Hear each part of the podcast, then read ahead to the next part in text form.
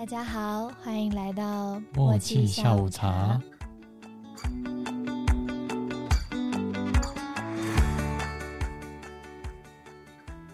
大家好，我是幽默，我是叶气。今天的主题是催泪的游戏作品。您说的催泪是怎样才算催泪啊？哦，就可能感动到想哭啊，或悲伤、沉重这类的。那热血算吗？有啊，也是可以，热血让你的眼睛流汗，这样子也是可以。渐渐的玩一玩游戏，就突然视线模糊的感觉，是手蒙蔽了我的双眼。确定是累吗？不是太累了。那就由夜气先攻啦。是。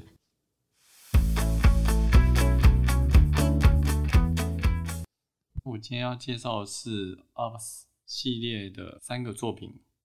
第一部是 UPS 地球计划，UPS The Day We Found Earth。剧情描述在久远未来，人类已离开地球，在其他星系生存。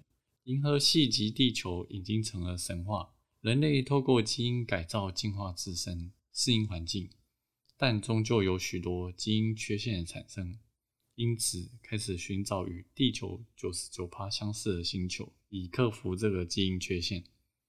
在游戏中，我们所扮演的角色是由 Lisa 博士所命名的机器人艾姆。利用太空船奥伯斯号中的望远镜，寻找可能是地球的行星。随着找寻的过程，剧情也会跟着发展，解开各种谜团。在寻找时的画面，就像是看 NASA 发布的照片一样，非常的美。太空探索感觉就像是人类本能，会好奇既神秘又广大的事物，让我们更想去探寻。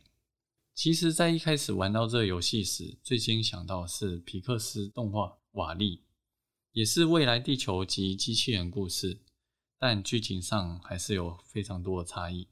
我觉得艾姆这个角色名字非常特别，所以就上网找一下资料，想看看它有没有代表什么意思。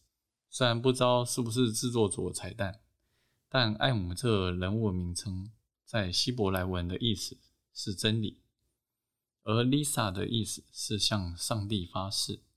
艾姆始终相信 Lisa 所教导他、给予他的任务，不论遇到任何问题，都想要去完成他的使命。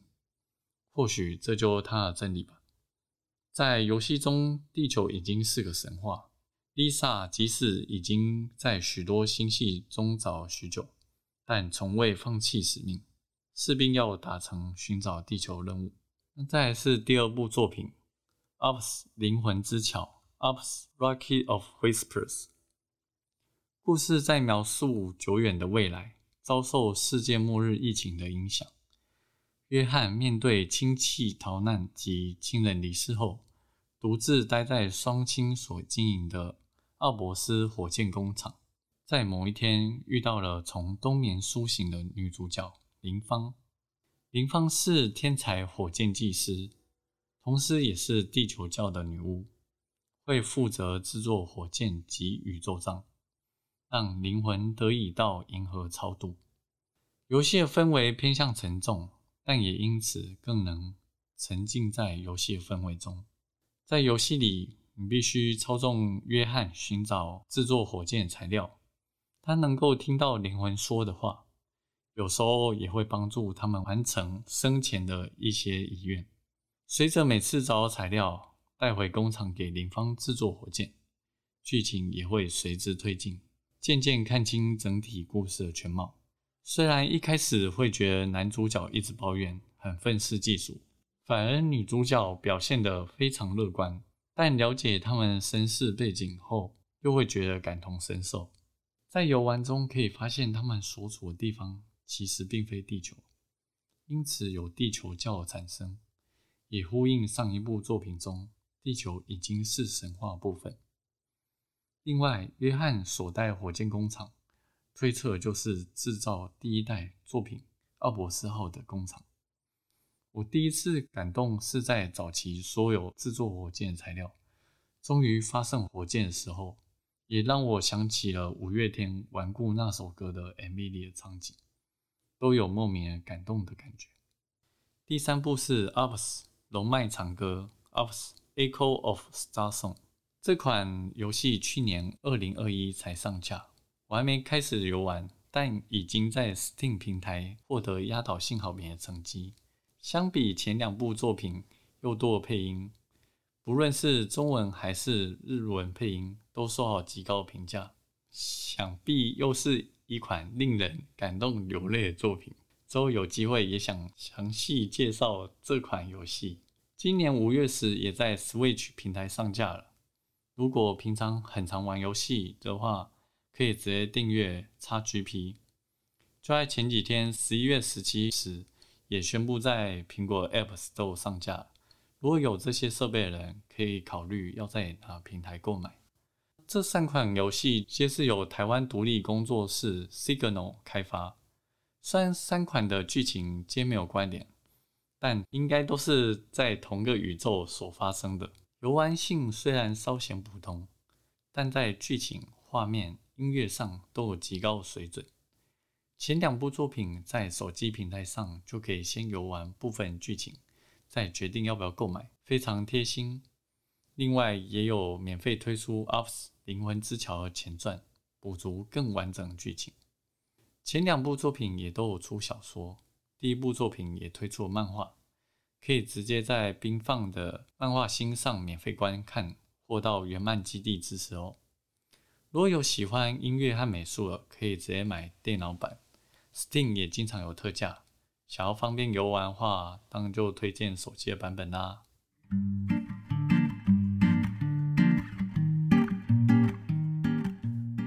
其实这个游戏我只有玩过一开始那个第一部的地球计划，但其实我觉得，呃，这游戏性比较偏低一点点。嗯，当然啦，它毕竟也是他第一作，可能没有到非常广大世界观之类的。嗯。它就是一直在扫描行星嘛，锁定行星的这个过程。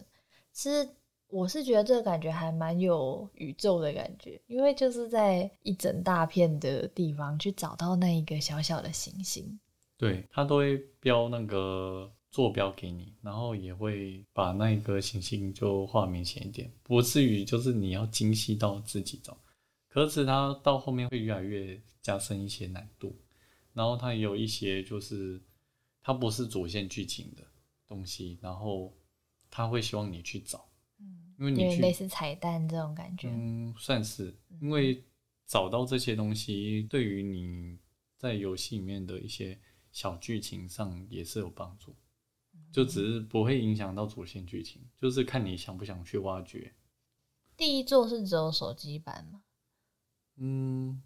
它一开始就是先出手机版嘛，嗯嗯，可是后来全部都有在 Steam 啊那些平台上架，嗯，我记得 Switch 好像它后来又上架，就是前两座，嗯，所以它整个系列作都有讲到行星之类的吗？还是只有第一座有比较宇宙感？哎，但是第二座你说它是坐火箭，嗯。所以那其实都整个都是在讲浩瀚的宇宙。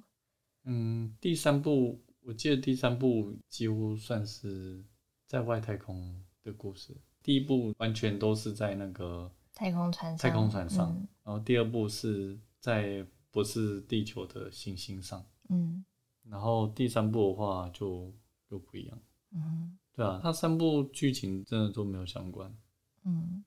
只是他都会用这种宇宙的题材，对，其实我觉得大部分这种宇宙的题材都一定会有一种孤独感感觉。嗯，我觉得更像是命运广大的宇宙里面，我却与你相遇这种还蛮浪漫的感觉吧。第一部比较没有爱情的戏份，因为是机器人和嗯那个他秘密博士。嗯，第二、第三部都有男女主角，就可能。应该是有这些戏份在里面，就很像是看电影《星际效应》啊，或者是什么火星救援那种，他们都很孤独。嗯，我记得之前还有拍一部，就是他也是在外太空，然后有意外发生，最后就只有一个人待在飞船上，就都感觉会非常有过渡感。你有去看过星星吗？就是一整面很像，你可以看到整个银河的那种。你说到山上对啊之类的吗？之前去露营，然后就看到整个天空都是星星，看到有银河那一条，诶、没有到非常那么明显，但是它就是整个星星群的感觉吧。你就靠一堆星星在天上，其实我在小时候去乡下的时候，因为是在那个园林，所以只我们就算在市区抬头往上看，就可以看到很多，就只是没有到像到山上这么密集。不过就是跟平常在在台中的时候抬头看的时候差很多。台中看啊，PM 二点五啊，对啊，自己去看那个星星，那一刹那真的会觉得哇，我好小哦，人类就很渺小的感觉。会真的觉得就是世界好大啊，然后我好像没有什么用，不会啊，我只是一粒沙子这种感觉。这样词也比较好吧？应该说，有时候你在意的事情，就可能你可以哦放比较前。对呀啊，今天晚餐要吃什么好像不太重要了。哎，不对，其实还是蛮重要的。还是要吃啊。除了觉得自己渺小，还会有一种感动的感觉，就是这个世界上还是有一块我的容身之处，虽然大家看不到，但是我就存在在这里。哦，对，其实第二部它是处在那个感觉比较接近山上的地方，也是感觉很像看一些那种登山啊，或者是你就会觉得，如果一个人去挑战大自然，那种渺小感，是跟宇宙就是有有异曲同工之妙。就是你身在这个世界当中的感觉吧，跟你在公寓啊，或者是在大楼里面是截然不同的感对觉。完全不一样啊！大家有时候也是可以去体验一下，但是不要做危险的事情。你们可以去露个营，去住民宿这种。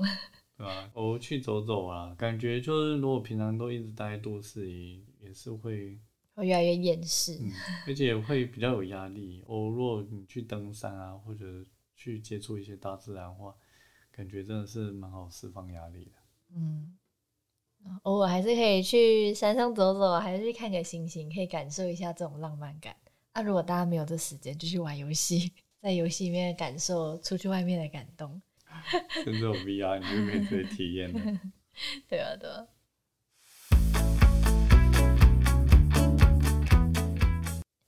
接下来我要介绍的游戏是《我在七年后等着你》，它是二零一七年发布的手机游戏，主线剧情呢是免费的，虽然有广告，但不会太多。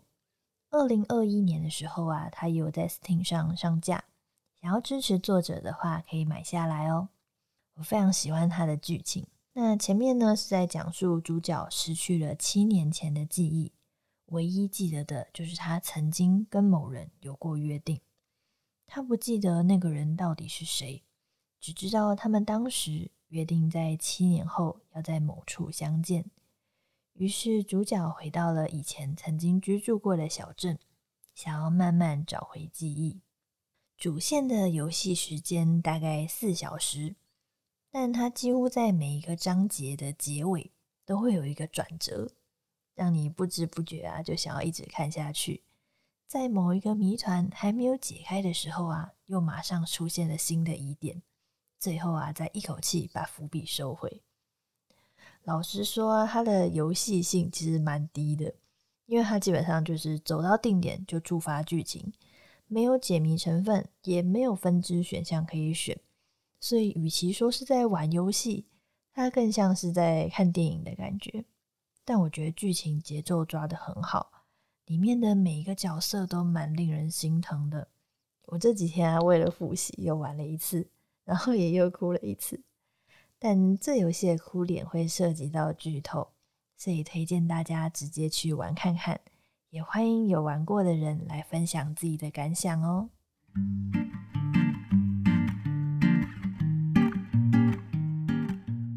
听完后，我我是先想到那个也是跟年份有关系的那个电影，就被拖走的那五年。啊，嗯，它也是关于那个记忆丧失的部分。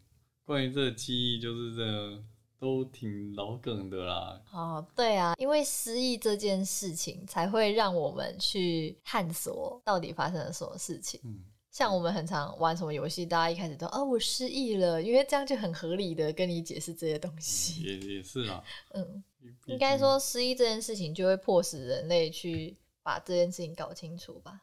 比如说，你一直以为你可能某天是跟 A 吃饭，嗯，然后直到后来可能跟 A 聊天的时候，A 突然说没有啊，那天吃饭没有你啊，你还会觉得明明就有我啊。然后直到 A 把那一天的照片拿给你看，你看上面根本就没有你啊，然后你就会非常在意，奇怪，那我那天到底做了什么？类似这样的感觉，有时候就会莫名的很令人超在意。意的吧？我应该会觉得我是不是有什么问题？我应该会赶快想要去医院检查一下。之前我就看一部，我忘记是讲解的影片还是怎样。他说，人类的记忆不是我们去提取出来的，它不像是比如说我们用电脑读档读出来，而是我们去推论哦，跟推理出来的。文是依靠经验和我们所有线索去推论我们之前的记忆，嗯嗯嗯，所以才会有什么记忆坑被篡改问题。对啊对啊，然后洗脑啊之类的，对啊，是蛮有趣的题材。所以玩这个游戏就大概四小时就可以玩完了，这样我觉得还算蛮快的。像我介绍那个《Office》的第一部那个地球计划，嗯，就其实更短了。不过这一部这样才要四小时，我觉得还算是蛮短的，毕竟它是有那个剧情向的游戏。嗯，对，但是其实玩这款游戏不是单纯一直点、一直点、一直点、一直看剧情而已。在越后面，就是我刚刚有说它有一些谜团嘛，你到越后面其实都是你可能点一点，突然看到关键一句话，你就会看着它思考，思考了一下之后才去点下一句话，然后你点的速度会越来越慢，因为你已经发现你的脑袋已经跟不上你的手点击的这个动作了。不太建议就是你只想要玩游戏不看剧情那种人来看，嗯因为你可能甚至这游戏就剧情向的，你如果不看剧情的话，应嗯该就失去乐趣了吧？对，而且它的游戏里面的提示其实也没有做的非常好，所以基本上如果你完全跳着剧情看的话，你完全不知道你在做什么，因为你完全不知道你要去哪里，它只有一个地方会触发东西。所以你可能就是在一整个地图里面漫长的走来走？去这种感觉。你你如果错过一句话，你可能会不知道要去哪里。嗯，而且它有一些，就算你看了剧情，你还是要想一下的地方，就是它有可能会主角会突然说啊是那里，他没有跟你说哪里，然后你就要自己走了哦，你就要开始自己动作，你就想说到底是哪里呀、但是其实如果你有细心的理解主角个性，或者是刚刚的话语的话，你就会大概知道说哦哦，我知道了这种感觉。啊所以他没办法回看一些对话，有这个功能吗？诶，你这么一说，他你是说剧情回顾的部分吗？因为它是一句一句话，所以一般如果是像电脑的剧情像游戏，都有一个选项可以点开，就是看它前面，避免你不小心错失某一句话。我有点忘记了欸，因为这个游戏它原作是日文，嗯然后它有很多的东西，其实在中文都没有完善好，尤其是安卓。听说就是 iOS 的版本好像有办法看到全部的中文化的后日谈，但是安卓的没有，谢喽。哦，对啊，所以用安卓的版本，你去点那个后日谈的那个画面，它会说哦，这个版本将于之后公开，它就会出现那个字。包括像某更新，我就是最近才去下载最近，才又重新玩，就还没有。对啊，还没有。那张这个如果要看的话，整上网自己去找了。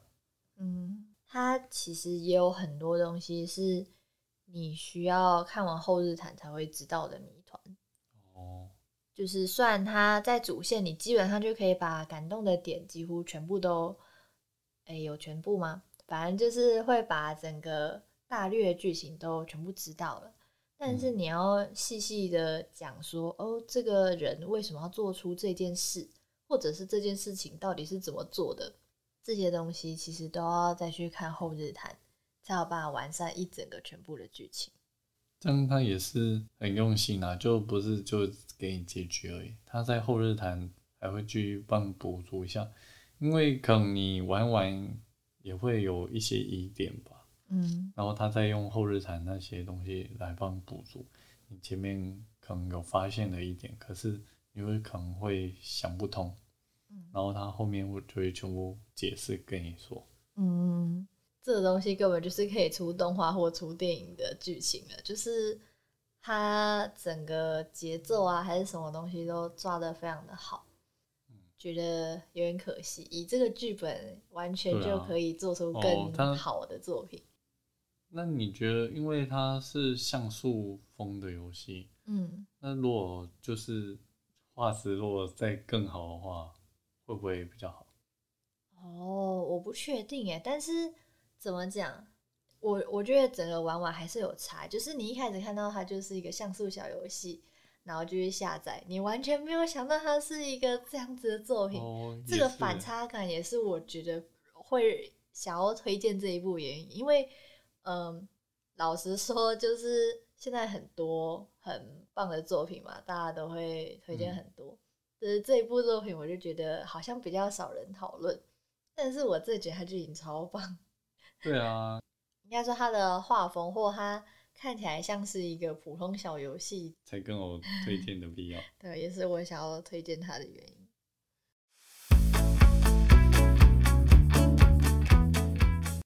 在我要介绍的作品也算是系列作，不过因为第三作我还没有玩，所以就只会先介绍前两部作品。那他的第一部作品是《To the Moon》去月球。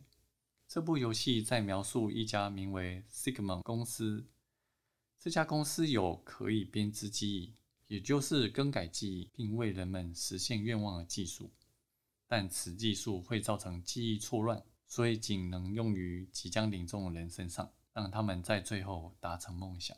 而隶属于公司的 Dr. Rosalind 和 Dr. Watts 为了完成 Johnny 的梦想，来到他家，没想到他的梦想是去月球。在游戏中，必须操作两位医生进入江妮他的记忆，并找出形成这梦想的原因。借由探索他的记忆及找出他生命中重要物品，穿梭在不同时间点，并完成他的梦想。刚开始玩的时候，我还觉得有种魔女之家的恐怖氛围，但随着剧情的发展，就会越来越感人，结局也是非常令人感动。再搭配上他钢琴的背景歌曲，真的会忍不住哭泣。但如果会觉得他的画质会吃不下去的话，那可以玩手机版，因为手机版画面会更好哦。那第二部作品是《Finding Paradise》，寻找天堂。延续前代概念，这次的委托人是 Colin，但他却没有许下特别愿望。他的老婆 Sophia 也还健在，所以只希望能够补足缺憾，不要有太大改变。这次的地点是类似于医院或养老院的地方，在其他病患的眼里，他们都是人人称羡夫妻。进入他的记忆后，会慢慢了解他这个人。随着探索，也会有惊人发现，但因为会剧透关系，所以没办法说。比起上一部剧情叙事，又更厉害了。音乐这次除了钢琴，还搭配了大提琴。虽然他每一部作品时隔都非常久，但我还是觉得非常值得一玩。那以上这两部作品都是由高看吉他独立游戏工作室 Freebird Games 所开发，是由 RPG Maker 所制作的。不像一般 RPG 游戏有战斗成长的系统，画面上也不能相比，但光是剧情和音乐就足以感动落泪。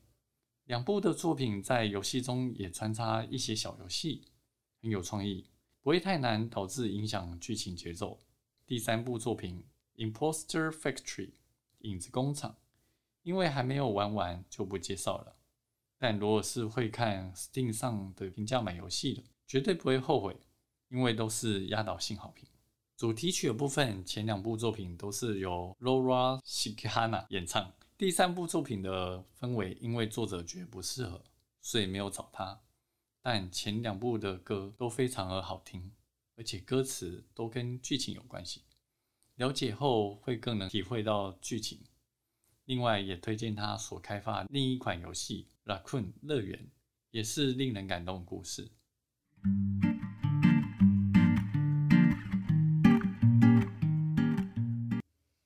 在这部的总结超像是在 夜配之类的。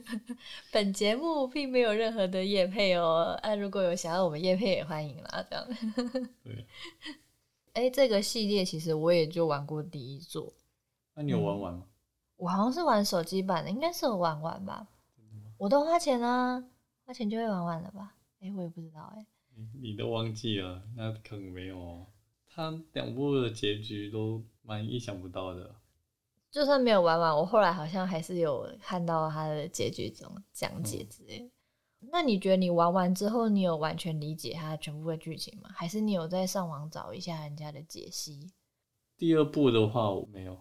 第二部这一开始会不太懂，扑朔迷离的感觉。哦，因为第二部它其实中间有卡一部，就是前作。嗯。其实，就算你没有玩过前作的话，玩这一部也不会有什么影响。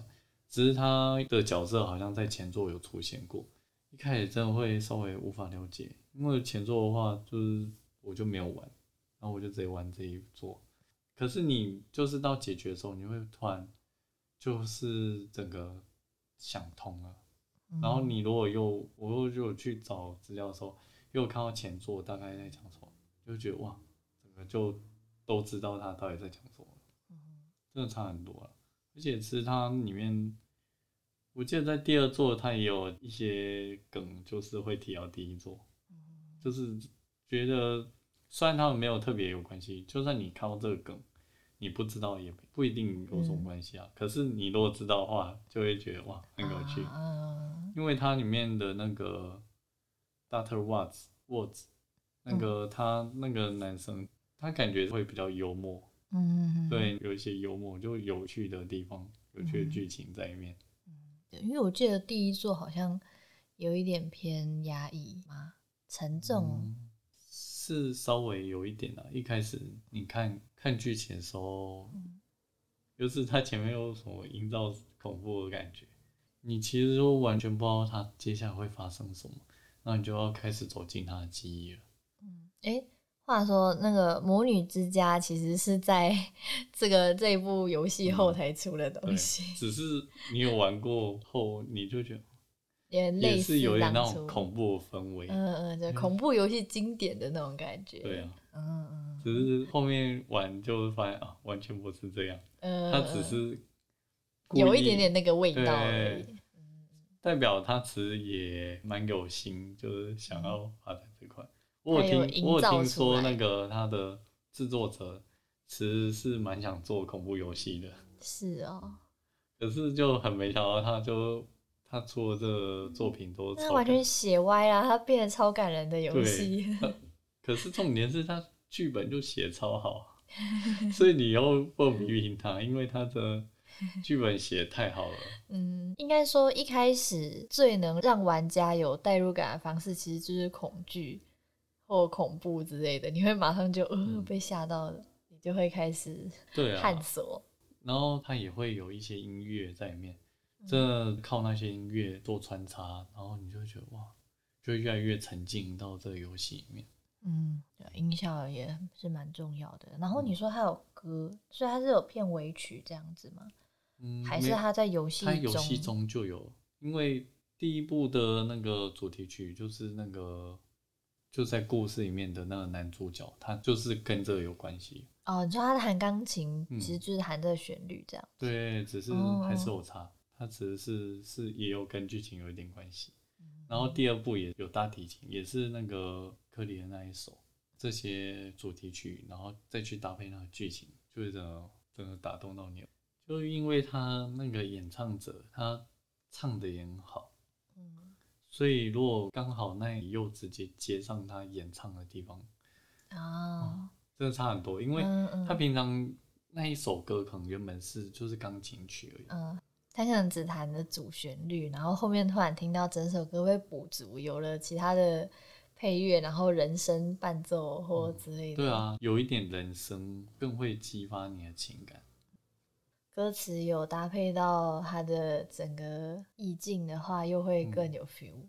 通常那个歌都是到比片尾或后，对啊，已经接近结局的部分，它才会有加入那个有歌词的，嗯真的差蛮多的。嗯，就会很像看电影的时候，你看完整部电影之后，它会有片尾曲嘛，然后它片尾曲的，你看到歌词，歌词其实可能是主角的内心话之类的，就会哭爆。嗯，就是你看完一部优秀的作品，你已经在哭的时候，然后再看到歌词，会整个把你的情绪完全放大。对啊，所以才会很多游戏啊或电影都会出他们原声带。啊，对，大家就买爆。对啊，因为这就你每一次又听到这个，又联想到那个剧情，真的感觉就是加分。嗯，那接下来就换我介绍游戏啦。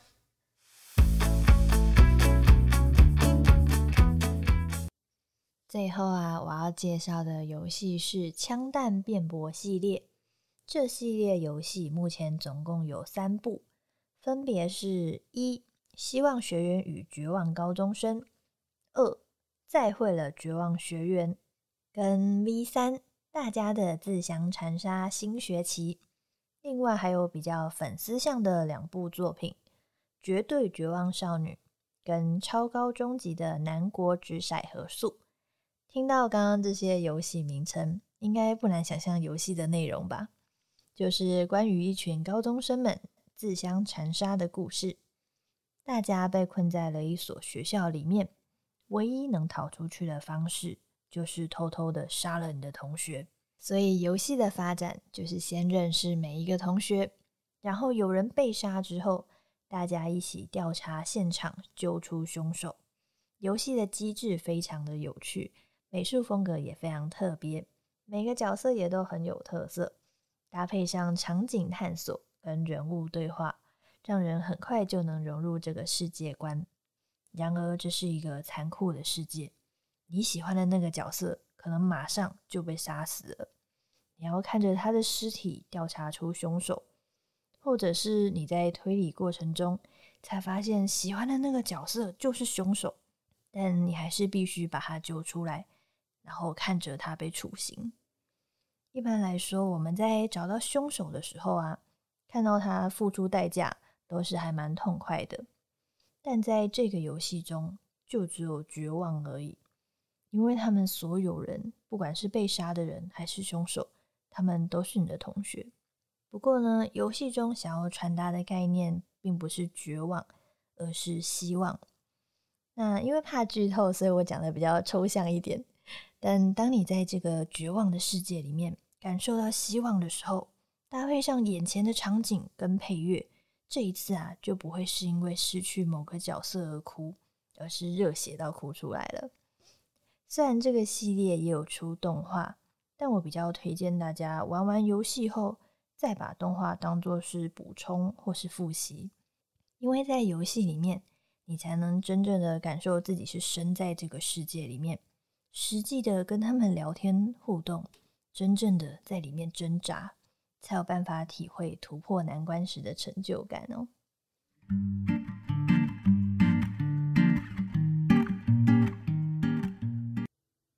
你应该听过我讲过蛮多次这款游戏的吧？因为它是我最喜欢的游戏。没有之一吗？呃，还是还是有其他并列第一的啦。但是我真的觉得这款游戏很神。你是说悬疑推理类这种嗯，第一名？对对对。而且它要出系列作，应该玩的比较爽。呃，对啦，就是你可以玩玩三种，其实都是不太一样的氛围。但是大家最推荐的是第二座，我也觉得第二座有达到一个巅峰的感觉，而且它里面的角色都很中二，我觉得就完全就是我的菜。他们就很强，但是又很帅，几乎所有角色我都觉得哦，觉得很赞。因 因为你刚才没有讲到这部分，所以我是刚听完，我觉得偏恐怖，就有点像电影《大逃杀》那样。嗯，你知道，他们就把同班同学，然后就全部送去那座岛，然后就开始自相残杀，嗯，然后又很像现在那个很红的狼人杀，呃，就是要揪出凶手，嗯然后再把他送走，对那个类似。还还蛮有趣的。它基本上游戏内是强制你要抓出凶手，而且他在抓出凶手之后，所有人要看着他被处刑，每一个人的处刑画面都不一样，量身定做的处刑，真的会一边哭一边看。这个游戏是还可以再重复回去玩的吗？还是你就已经知道凶手是谁了？基本上你已经知道凶手是谁了，哦，那如果抓错的话，他还会处刑他吗？就嗯你就举举，然后再重来。哦，就只是当次结束而已。对，但是呢，在每一步结束之后啊，他都会有另一个那个培养角色的小游戏。你在里面就是大家是普通的同学，然后我们可以一起过生活。这时候就很和平。对，它有一个类似后日谈之类的，然后你可以把所有人的好感度都冲到最高，然后去认识那个人。因为有些角色可能很早就死掉了，但是 还来不及认识，对，还来不及认识，后面的这部分就可以去认识他，但是就就很遗憾，有点怪怪的。嗯，就毕竟是他已经 死了。没错，你会在他死了之后才发现啊，这角色真棒，但是他死了，听起来有点恐怖。他稍微有一点点恐怖，但是我觉得游戏美术做的很厉害的地方是，他为了避免这些血腥场面，所以他都会把画面弄得有点华丽或者是奇怪。比如说，他的一滩血可能就是粉红色的，他的画面表现上你不会觉得过于血腥，但是很残酷，大概是这种感觉。那他是不是有一只吉祥物是熊？对，它就是黑白熊，它是半边是黑的，半边是白的的一只熊。基本上就是一开始就会出现，然后就跟人说：“哦，大家被困在这个学院了，那你们要杀人。主持人”对，然后啊、所有角色都算是被他处刑的，哦，他就会很快乐的处刑大家，然后说：“啊，好棒哦！”然后在那拍拍手，你就会觉得，他会不会怂恿你去做什么事情啊？呃，当然会啊，他就会大概讲说，哦，只要你也偷偷杀一个人，你就可以出去了，噗噗噗，这种感觉。哦、好坏，这个吉祥物也塑造的蛮好的，因为他就是一个游戏的经典角色，这种感觉。这个游戏出了之后啊，他的游戏制作人叫做小高和刚，他就完全的出名了。他很擅长塑造角色，每个角色虽然你就会觉得他好像有点不正常，但是又意外的很惹人怜爱吗？不知道该怎么讲，你会喜欢，但是又又爱又恨。你会不太认同他，但是你会喜欢上这角色，或者是你会觉得他在坚持自己的部分，觉得蛮帅的。这样很厉害欸，因为一般来说，你喜欢一部作品，一定会有比较喜欢角色，嗯比较没有这么喜欢角色。可是他其实如果还是有啦办法，嗯，就是把每一个角色都塑造很厉害，就是很有他个人特色的话，的确就是你可能会喜欢蛮多个的。嗯，没错。玩完这游戏的人都会开始讲某句话，我不知道你有没有听过，叫做“干你小高什么东西？”，他会让你很喜欢这个角色，但是他又哦，就是骂这个编剧，因为我明明这么喜欢他，就你就把他弄死。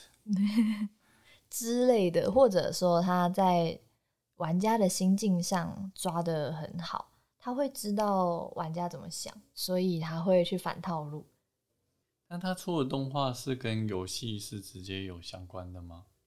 嗯，他出的动画其实我刚刚说游戏有三部嘛，嗯，那他的动画第一部就是游戏的第一部，然后把它转换成动画版而已。同样的内容，你玩游戏其实更有沉浸感。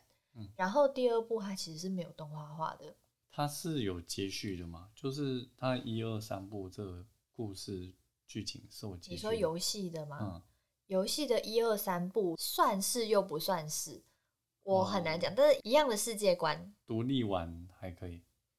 哎，我不建议独立玩，因为它越到后面会有越多的专有名词或组织之类的东西出现。嗯，我觉得要玩就是一二三代这样子慢慢玩上去，顺顺着玩。对对对，会达到最高的游戏体验。那如果你们想要把全部就是整个剧情都补足的话，你可以就是先玩一代的游戏，然后再去看一代的动画当做复习，然后顺便感受一下声优怎么演这样子。刚刚动画讲到一半，就是第二部游戏没有动画，然后第三部游戏它其实有出相关动画，未来篇跟绝望篇。然后未来篇的时间线是在第三部游戏的后面，就是后几年的故事。对，就真的是未来。那绝望篇是第三部游戏的前传的这种感觉。过去。对对对对对，所以其实动画完全基本上就是粉丝向作品，就是大家有想要补足再来去看，不然你先看了动画化的那个第一部。然后再去看未来片、绝望片，你会觉得天哪，我错过了什么东西，完全跟不上。嗯，而且因为他那个跳时间线的关系，所以网络上很多人都说你要先去看未来篇一，就是未来篇的动画的第一集，然后再去看绝望片的第一集，然后再看未来篇第二集，再看绝望片第二集。这完全就是粉丝向才会做的事。对啊，对啊，对啊。但是还是建议就是先。玩玩游戏再去看动画部了。我觉得这个系列是我们今天讲的这些所有游戏里面，它的游戏性最有趣而且多变的。它虽然算是推理游戏，但是它又加上一些很有趣的游戏机制。它是用类似枪战的方式来还原推理这个过程，所以你们现场找到的一些证据会变成子弹。比如说，你可能找到房间的照片，你就会有一颗子弹叫做照片。我们在推理的过程中，它会像是弹幕一样，那些角色他们会有自己的辩解，说：“哦，我那天就怎样怎样啊，我跟这件事情无关啦，然后我是无辜的之类。”就是在上面会跑一大堆的字，然后你要去找到他讲话的破绽，就是你要去射他。呃，对对对，真的去这射那一行字，它会有镜子破碎之类的感觉，然后。主角就会说：“我看到照片了。”所以他的整个呃游戏的画面感，我也觉得非常的热血。而且他在最后你全部推理完之后，他会再有一个类似漫画的画面，再还原一次那一天到底都发生了什么事情。然后或者有时候他会像是漫画的格子，就是每一个分散的给你。然后你要把先后顺序排出来，它是先怎样再怎样，然后把全部的还原，然后你把它拼好之后，它就会演一次给你看，所以就非常有趣。然后到后面还会有更多多元的玩法。所以它一二三部它的游戏玩法有在做改进，或者有有改变，有一些变化。对，而且都是让你觉得很惊艳。所以还蛮推荐大家 去玩的，我真的觉得它这是个好玩的游戏。其实网络上关于《刀文路破》这系列作品，其实有非常非常非常多的讲解。我有段时间有去把它们全部看完，我觉得每个人整理的都蛮好的。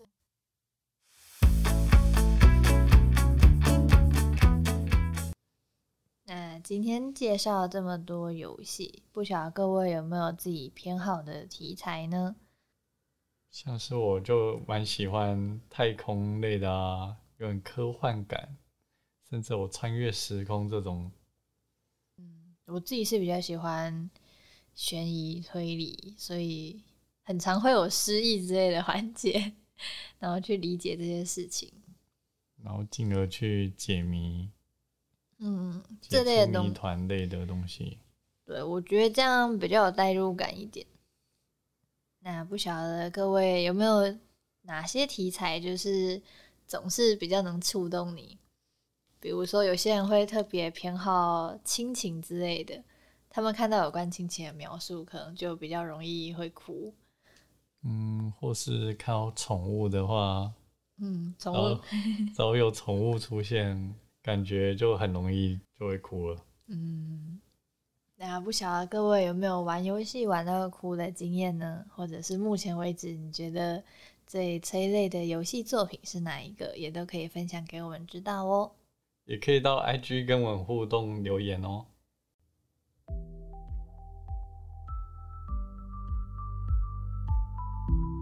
那今天节目就到这边喽，我是幽默，我是叶气，我们下次见喽，拜拜拜